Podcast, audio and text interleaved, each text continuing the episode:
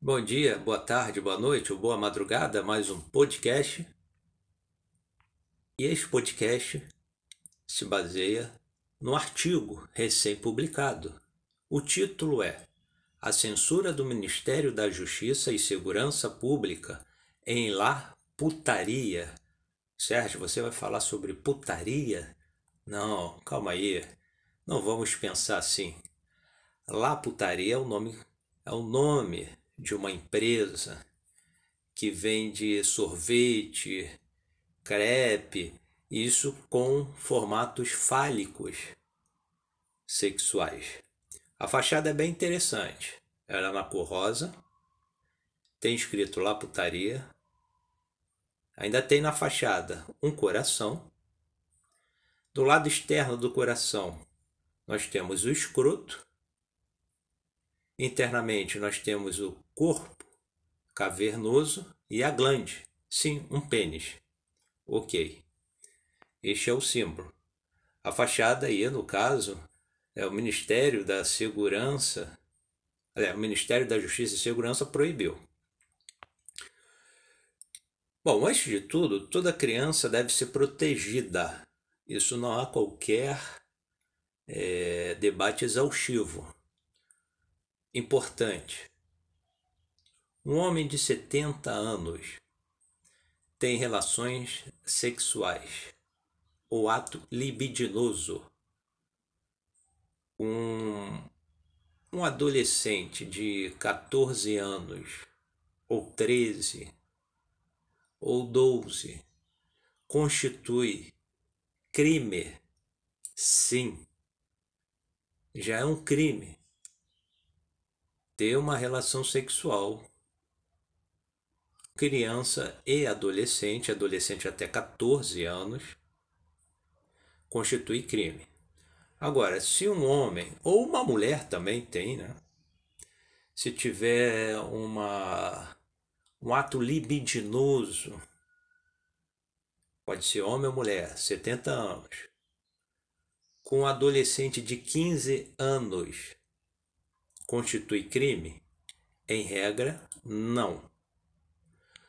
É sim crime se este adolescente de 15 anos ele não tiver plena consciência do que ele está fazendo.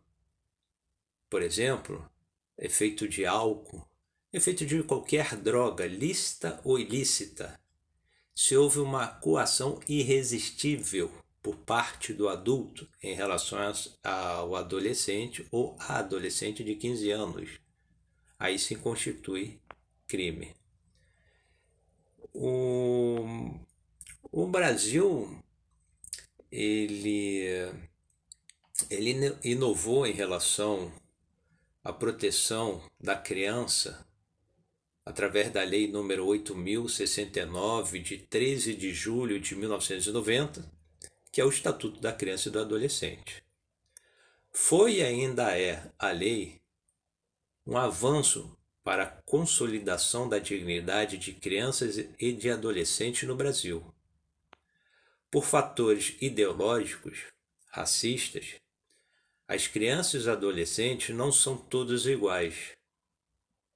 Há diferenças significativas quanto à etnia, local, moradia, classe social. A lei protege as crianças e adolescentes, independentemente da etnia, classe social, se com necessidades especiais ou não. Só que a realidade do Brasil é bem diferente. Por exemplo, chacina da Candelária. Chacina da Candelária, aquelas crianças mortas brutalmente, e ainda continuam. Detalhe: segurança pública não é troca de tiro. Segurança pública ela inicia por programas sociais do Estado, educação, saúde. As polícias existem tecnologias para isto, elas monitorando através de câmeras, é, drones, o que for. nas ruas, onde tem facções, milícias, pode, através de um processo investigativo inteligente, começar a sufocar facções, tráfico de droga, milicianos. Segurança pública não é o policial subir e trocar tiro. Primeiro, o policial tem família. Tem o pai, tem a mãe. Ou se não tem, pode ser casado ou casada, ou policial ou policial, pode ter filhos. E mesmo que seja ali um policial ou uma policial é, solteiros, ora, possuem uma dignidade. Não é servir de bucha de canhão, conforme ocorre, porque a partir do momento que não há uma investigação inteligente, não há um sufocamento antes de, de ocorrer ali, porque a polícia ela, ela, ela sobe nos morros, ela vai nas comunidades carentes, onde tem tráfico, milicianos, quando a coisa já está realmente insuportável. Pode-se fazer uma, é, é, uma prevenção. Então, a chacina da Candelária é um grande exemplo sobre a desigualdade, o tratamento que se dá entre crianças que moram na rua, que moram em comunidades carentes, que moram nas chamadas favelas. Bem interessante o nome favela, porque ela, essa palavra ela deriva de uma gramínea no Nordeste. Quando o Estado ele recrutou nordestinos para participar da Guerra do Canudo, é, prometeu terras, só que não deu, né? Então eles vieram para o Rio de Janeiro e colocaram ali o nome de favela em, como uma simbologia da onde eles moravam. Bom, criança e adolescente no Brasil é um assunto vergonhoso. E não só no Brasil, fora do Brasil também. Inicie pela educação, na educação de ler e escrever, para ser doutor ou doutora. Pois saber ler e escrever ser um doutor ou doutora, ser PhD, o que for, não é tudo para a vida cívica. A vida cívica é o respeito pela dignidade, a dignidade humana, o respeito pelas coisas públicas. E não vemos isso. Por exemplo, no trânsito terrestre, nós vemos aí as pessoas estacionando sobre a calçada, tá passando ali a mãe, o carrinho, o bebê, ela tem que passar pela pista de rolamento que é a rua. A vida dela, ela tá arriscando a vida dela e, e da criança ali. Então esses pequenos detalhes que são violados são pequenos detalhes que não condiz com uma vida cívica. Nós, nós vivemos em tempo de polarizações ideopolíticas, ideologias políticas. E com isso, muito pouco, de, muito pouco se aprende. Quer dizer, nossos futuros cidadãos, as crianças e adolescentes, o que, que elas aprendem com, a, com ideologias políticas que não estão alinhadas com os direitos humanos? Nenhuma não aprendem nenhuma valorização da dignidade humana. Não aprendem nada sobre a vida cívica, sobre o respeito ao idoso, o respeito é, aos pais. Ora, quando nós temos políticos incitando a violência, Violência esta, como discriminação racial, discriminação à comunidade LGBT, a sigla aumentou, mas eu gosto de resumir, desculpem a comunidade, eu gosto de resumir na sigla LGBT. Racismo, homofobia, transfobia, misoginia, intolerância religiosa, xenofobia, nacionalismo jamais se comparam com patriotismo. Ser inteligente é condição de ser humanístico? Muito se fala que a barbárie termina quando se desenvolve o intelecto. Os bons modos são desenvolvidos a partir do desenvolvimento intelectual. Ora, se fosse assim, os nazistas seriam humanistas, principalmente os nazistas cientistas. Seriam humanistas. Não teriam feito o que fizeram contra negros, LGBT, religiosos. Não teriam feito. Não. Ser ou não religioso é condição de respeito e manutenção da dignidade do gênero feminino? Isso é uma pergunta que eu estou fazendo aos ouvintes.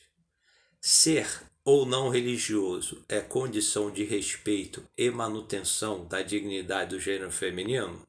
Não.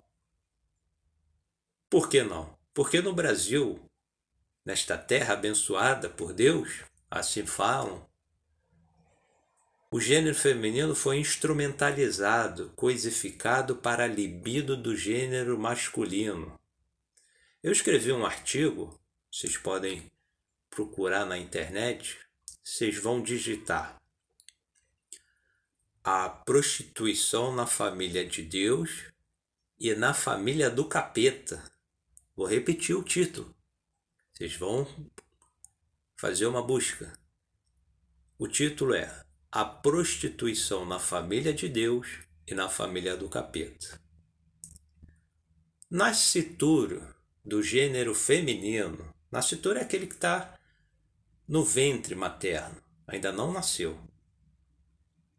Antes do reconhecimento da cultura brasileira, certo a dizer, de uma mudança cultural pela interna internacionalização dos direitos humanos, a dignidade do gênero feminino já nasceria como objeto do gênero masculino as doutrinações para ser uma boa mulher de família, garantia o aceitar de seu corpo como propriedade dos homens. Isso não é uma barbárie antes da vida extrauterina? Como assim? Eu não entendi. Simples. Antes das mudanças garantidas pela Constituição Federal de 1988, pela internalização dos direitos humanos, antes do Estado brasileiro começar a incorporar os direitos humanos, a mulher era uma propriedade do homem. Eu já falei em outro podcast, um exemplo, o Código Civil de 1916, a mulher ela só poderia é, trabalhar fora do lar, do lar, se o marido expressamente permitisse a mulher trabalhar. Se não houvesse permissão expressa do marido, ela não poderia. Até para viajar sozinha, desacompanhada do marido, ela tinha que ter uma autorização expressa. Então era uma propriedade do marido. Outra, o chamado estupro marital. Jurisprudências davam consentimento ao marido que estuprasse. O que é o estupro? O estupro é quando aquele que sofre uma ação ou aquela que sofre uma ação não tem autonomia da vontade Tipo, não quero, mas a outra vai e faz. Então isso tinha muito antes das mudanças no ordenamento jurídico pátrio, juízes que não inovavam, apenas aplicavam a lei, o positivismo da lei. Existe uma, é, uma campanha, isso eu já verifiquei nas redes sociais, falando sobre uma guerra cultural que está acontecendo no Brasil, destruindo os valores familiares, que o comunismo está no Brasil. Ora, essas pessoas que criam cursos com o título Guerra Cultural deveria falar, principalmente são operadores de direito, deveriam falar do estupro marital, onde o juiz, pelo positivismo, consentia. Porque se uma vez ele aplicou, ele está consentindo. Está atrelado à lei? Então, como se explica depois juízes condenando o marido, ainda que ele tenha, entre aspas, um direito ao ato sexual, à libido, mas os juízes, indeferindo e condenando o marido que justificava os tapinhas na mulher para ter a relação sexual, porque ele dizia: não, peraí, eu tenho um direito. Não, não existe direito. Mas da onde veio isto? Isto veio pelo pós-positivismo. A liberdade dos juízes buscarem dentro do ordenamento, jurídico, dentro da interna, internacionalização dos direitos humanos, o que? A prevalência da dignidade humana. Ainda que possa existir alguma norma dizendo ali que é, é, o consórcio sexual faz parte de um casal. Então já existia uma barbárie aí, se pensarmos disso. Bom, sobre a imagem de um coração com objeto fálico sexual em seu interior, causou perplexidade ao ministério aqueles que acham indecoroso.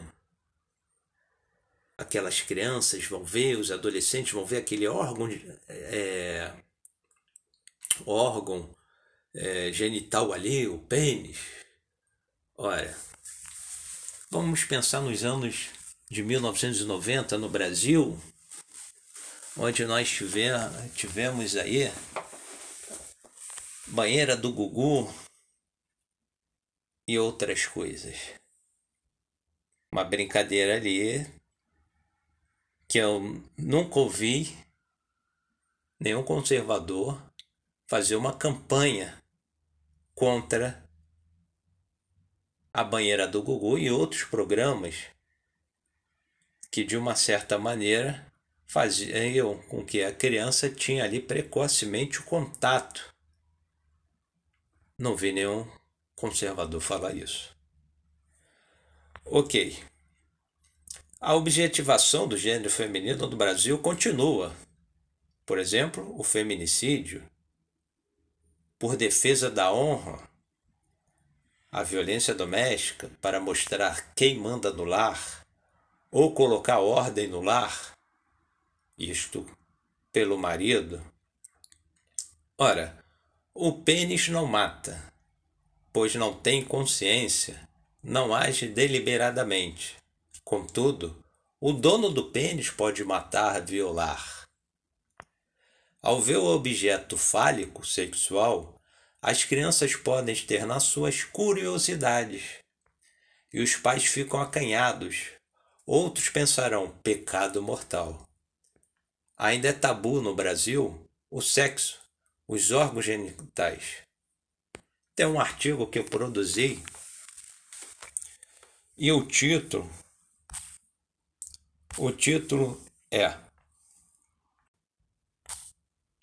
o título é Exposição Kermuse e liberdade de expressão é depravação ou arte. Exposição Kermuseu liberdade de expressão. Ora, no Brasil, o câncer peniano ocorre porque não existe uma educação sexual. Deveria ter por parte dos pais e nas escolas ensinando, dependendo da faixa etária, o que? O asseio do pênis. Infelizmente, não existe. Vamos abordar a questão da do Estatuto da Criança. A Lei número 8069, de 13 de julho de 1990. O artigo 240. Produzir, reproduzir, dirigir, fotografar, filmar ou registrar por qualquer meio cena de sexo explícito ou pornografia envolvendo, envolvendo criança ou adolescente. A pena, reclusão, de 4 a 8 anos e multa. No parágrafo 1, incorre nas mesmas penas quem agencia, facilita, recruta, coage ou de qualquer modo intermedia a participação de criança ou adolescente nas cenas referidas no caput deste artigo ou ainda quem com esses contracena. O parágrafo 2 aumenta-se a pena de um terço se o agente comete o crime. Inciso 1. No, no exercício de cargo ou função pública ou a pretexto de exercê-la. Inciso 2. Prevalecendo-se de relações domésticas, de coabitação ou de hospitalidade. Inciso 3. Prevalecendo-se de relações de parentesco consanguíneo ou afim até o terceiro grau, ou por adoção de tutor, curador, preceptor, empregador da vítima ou de quem, a qualquer outro título, tenha autoridade sobre ela ou com seu consentimento. O artigo 242, aliás, desculpem, o artigo 241 do Estatuto da Criança e Adolescente. O texto vender ou expor à venda fotografia, vídeo ou outro registro que contenha cena de sexo explícito ou pornografia envolvendo criança ou adolescente. A pena: reclusão de 4 a 8 anos e multa. O artigo 241-A oferecer, trocar, disponibilizar, transmitir, distribuir, publicar ou divulgar por qualquer meio, inclusive por meio de sistema de informática ou telemático, fotografia, vídeo ou outro registro que contenha cena de sexo explícito ou pornografia envolvendo criança ou adolescente. Pena: reclusão de 3 a 6 meses a 6 anos e multa o artigo 241-B. Adquirir, possuir ou armazenar por qualquer meio fotografia, vídeo ou forma de registro que contenha cena de sexo explícito ou pornografia envolvendo criança ou adolescente. Pena: reclusão de 1 a 4 anos e multa. Parágrafo 1. A pena é diminuída de 1 a 2 terços se de pequena quantidade o material a que se refere o caput deste artigo. Parágrafo 2 não há crime se a posse ou armazenamento tem a finalidade de comunicar às autoridades competentes a ocorrência das condutas descritas nos artigos 240 a 241, 241 CC do Estatuto da Criança. Quando a comunicação for feita por agente público no exercício de suas funções, membro de entidade legalmente constituída que inclua entre suas finalidades institucionais o recebimento, o processamento e o encaminhamento de notícia dos crimes referidos neste parágrafo. Inciso 3 representante legal e funcionários responsáveis de, de provedor de acesso ou serviço prestado por meio de rede de computadores, até o recebimento do material relativo à notícia feita à autoridade policial, ao Ministério Público ou ao Poder Judiciário. Parágrafo 3. As pessoas referidas no parágrafo 2 deste artigo deverão manter sob sigilo o material ilícito referido.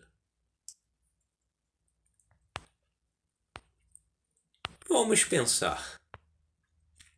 O, os pais com álbum de família e tá lá o filho, a filha peladinhos. Constitui crime? Será que isso é um material pornográfico? Você, pai, você, mãe, você, vovó, tem ali o álbum de família? Tem ali os filhos, os netos peladinhos. Tirou a foto. Constitui uma pornografia. O que, é que vocês acham? Será que é uma pornografia? Não, não há crime. Porque se assim fosse, a imagem de uma criança pelada no álbum de família seria pornografia, seria crime. Então o que vale é o que? É o contexto fático. É a intenção do agente. E, logicamente, não há uma intenção dos pais, em regra, tirarem ali a foto. Aliás, tem, tem pais quando eu falo pais, tanto a mãe como o pai tomam banho é, é, com os filhos ali pelado. Seria uma pornografia no ato. Ali a mulher está no banheiro, ela está prestes a dar luz, está no momento de parto. Tem agora o parto, que é feito em, por exemplo, no, no reservatório com água. A criança ela é expulsa do útero e ela já começa a nadar ali. Então vamos dizer que está o marido filmando a mulher. A mulher ali na água, ela com as pernas abduzidas, abertas, para sair ali o, o feto, nove meses, saiu. E tá ali já a criança na, nadando, nadando. E ele tá filmando. É pornografia isso? É, ele pega e coloca numa rede social. Essa rede social é apenas para os familiares. Seria uma pornografia? Não há um contexto fático sobre pornografia. Então não constitui crime. Porque existe uma panaceia atualmente que tudo é pornografia, pedofilia. Ora, nada disso. Não vamos pensar sobre isso. Não existe. Eu trago para vocês aqui é, crime de exposição sexual de menores não exige nudez eu obtive do site do Supremo Tribunal de Justiça. Vou ler para vocês. Abrem aspas. Segundo o colegiado, com base no princípio da proteção integral da criança e do adolescente, o alcance da expressão deve ser definido a partir da análise do contexto da conduta investigada e é imprescindível verificar se há evidência de finalidade sexual, o que pode ocorrer sem a exposição dos genitais do menor. A partir dessas conclusões, em decisão unânime, com ressalva do entendimento pessoal do ministro Sebastião Reis Júnior, a sexta turma reformou o acórdão de segundo grau que havia absolvido um homem acusado de produzir e armazenar imagens pornográficas envolvendo menores de idade. sob o fundamento de que não teria havido exposição da genitália das vítimas. A ministra mencionou precedente da própria sexta turma que, em 2015, por maioria, entendeu que a definição legal de pornografia infantil no ECA, no Estatuto da Criança e Adolescente, não é completa e deve ser interpretada à luz do princípio da proteção infantil. A ministra, abre aspas, é imprescindível as instâncias ordinárias verificarem se, a despeito de as partes íntimas das vítimas não serem visíveis nas cenas que compõem o acervo probante, por exemplo, pelo uso de algum tipo de vestimenta, contido nos autos, estão presentes o fim sexual das imagens, poses sensuais, bem como evidência de exploração sexual, obscenidade ou fotografia, afirmou a relatora. Então veja bem, quando está ali no trabalho de parto, está numa banheira, a mãe está ali pelada, com as pernas abertas, criança nasceu e está nadando, o pai está ali. Será que existe uma obscenidade, uma pornografia ali? Claro que não. Não existe um, um, um cunho sexual ali. Não existe. O pai filmando o filho, a filha que nasceu, a sua, a sua mulher, naquele momento de alegria, que deu à luz, isso não tem nenhuma conotação sexual. Não pode ser considerado obscenidade, pornografia, exploração sexual. Agora, se a imagem da criança lambendo o objeto fálico sexual, tá lá, o pai entrou na, é, no estabelecimento comercial lá putaria, comprou picolé com formato de pênis, e dá para a criança. A criança não entrou. Ela está fora do recinto. O pai entrou no estabelecimento privado, comprou picolé e ofereceu. O filho está na, está na rua, uma criança, ela está ali, a mãe está segurando a criança, o pai entra na loja lá, putaria, e compra. E dá para a criança. A criança começa a chupar o picolé com formato de pênis pode ser considerado crime de pornografia, porque está expondo a criança, a criança é, é, chupando pênis ali, pênis sorvete, tá? Lambendo sorvete em formato de pênis. O pai ainda filma, coloca na rede social, uma rede social exclusiva para a família. É crime. Há uma tênue questão quanto ao ato obsceno e pornografia. Obter imagem da criança pelada pelos próprios pais, como eu disse, numa praia, por exemplo, pode, pode ser considerado acervo probante de obscenidade ou pornografia. Pior fica se tais cenas são disponibilizadas numa rede social, ainda que seja somente para familiares? Quer dizer, será que os pais tirando, tá criança? Porque eu já vi muito. Quem já não viu? A criança tá pelada ali, tá correndo, tá brincando na praia, tá perto dos pais. Ué, essa criança tá aos olhos de todos os banhistas ali. O pai e a mãe registram a criança peladinha e coloca na rede social. Será que é um acervo probante de obscenidade ou pornografia? Será que os pais estão cometendo crime? Claro que não.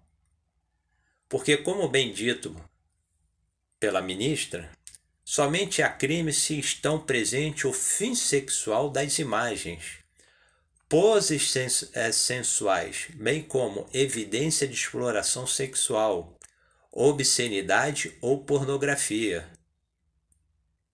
Vamos imaginar, o exemplo que eu dei do trabalho de parto, a mãe em trabalho de parto, numa banheira com água, e o novo ser humano ali saindo do útero materno, e o pai filmando, disponibilizando ali para a família, não é crime.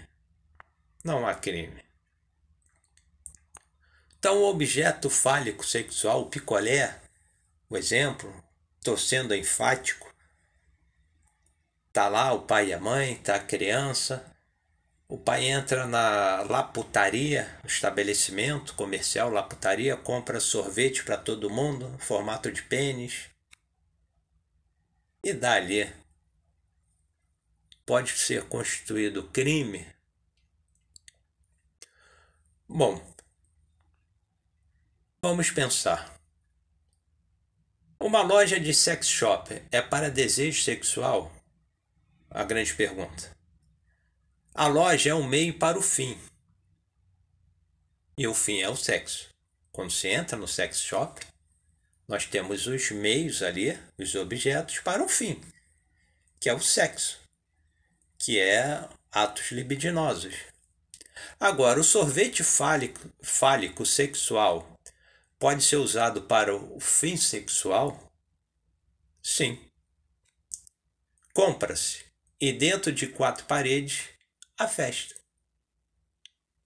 E dentro do estabelecimento comercial? Por mais que hajam objetos fálicos sexuais, a loja, lá putaria, não promove obscenidade ou pornografia, pois não é o fim como se verifica no sex shop. O meio é conduta diversa dos clientes. O fim é a comercialização de produto alimentício. Todavia, sex shop vende calcinha comestível. Não há similaridade com o sorvete fálico sexual? E se algum sex shop, após o término dos direitos autorais, é, vender sorvete, o sorvete fálico sexual, um sorvete em formato de pênis. O sorvete fálico sexual é o meio, o fim é o desejo sexual dos clientes. Entre meio e fim, o acervo probante. Se estão presentes o fim sexual das imagens, poses sexuais, bem como evidência de exploração sexual, obscenidade ou pornografia. O que eu quero dizer com isso? O sex shop ele tem ali os meios, que são os brinquedinhos, calcinhas comestíveis, óleos aromáticos, o que for. Está inserido o fim, que é para o sexo, o ato sexual ou ato libidinoso. Lá putaria, ela tem o meio, que é o sorvete em formato de pênis, que é o crepe em formato de vagina. Porém, esses objetos, eles não são. Quer dizer, a intenção da laputaria diverge de um sex shop. O fim de um sex shop é satisfazer a libido, o prazer sexual dos seus clientes. Lá putaria não tem o fim de saciar libido e muito menos o prazer do coito dos seus clientes. Então, se o pai comprou, deu na rua ali para o filho e está filmando, a não ser que o pai crie uma situação em que pode sim sexualizar ali a criança. Aquela, aquele momento, aquela imagem, se a criança só está lambendo, agora se o, o pai ou a mãe criam assim uma condição que possa assim é, demonstrar uma obscenidade, uma intenção, aí constitui crime.